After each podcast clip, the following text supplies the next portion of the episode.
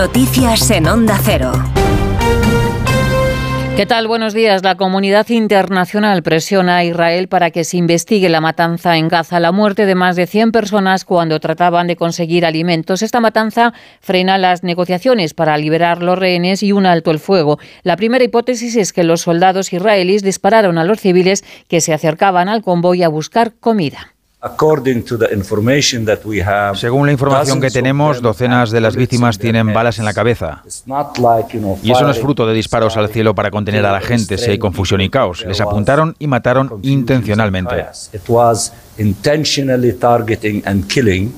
Este viernes el presidente de Estados Unidos, Biden, ha anunciado un primer lanzamiento aéreo de paquetes con alimentos y medicinas en la franja de Gaza y ha abierto la posibilidad de abrir un corredor marítimo para facilitar la entrada de ayuda humanitaria en el enclave. Corresponsal en Nueva York, Agustín Alcalá.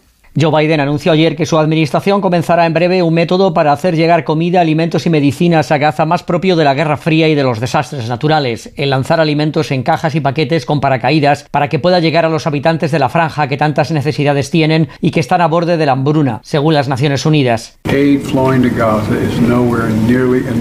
La ayuda que está entrando en Gaza no es suficiente. La vida de los inocentes está en juego, la de los niños, y deberíamos ver cientos de camiones que entran y no solo unos pocos.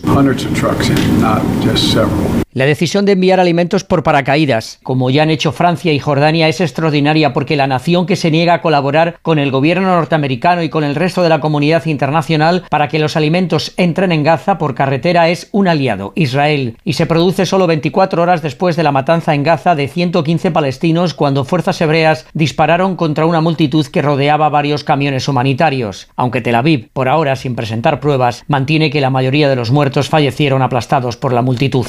En nuestro país, el juez del caso Coldo ha ordenado rastrear los correos electrónicos de 10 altos cargos de los ministerios de Transportes y de Interior. El magistrado busca pruebas de los contratos de compra de mascarillas. El Partido Popular y el PSOE se enzarzan por la deriva del caso Coldo en Baleares. Los populares piden la dimisión de la presidenta del Congreso, Francina Armengol. Dice Borja Sempez que Armengol ha tenido una conducta inaceptable.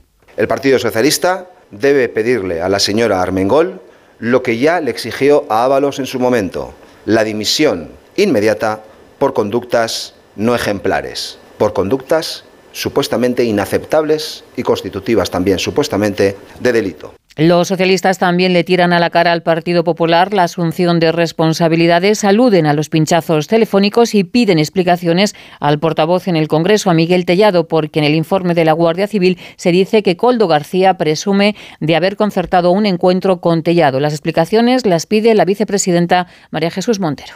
Digo coloquialmente que riñes para que no te riña. Es decir, intenta sacudirte tu propia responsabilidad mirando para atrás de alguna manera para señalar con, el dedo a otra persona, siendo tú el que tienes que dar explicaciones. El Partido Popular tiene que dar explicaciones del por qué en el sumario aparece el señor Tellado y aparece como el que iba a permitir o iba a hacer una reunión con eh, algunas personas de la trama.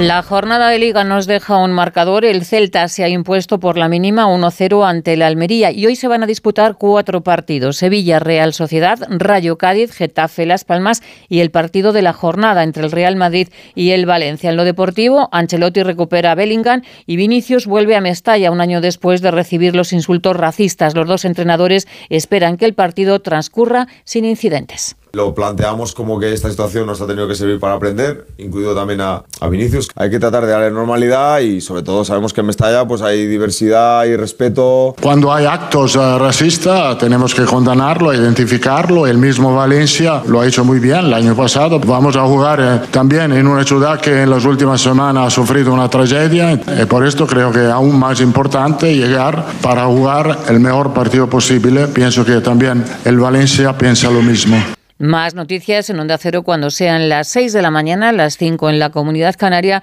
y todas las noticias las pueden seguir en ondacero.es. Síguenos por internet en ondacero.es.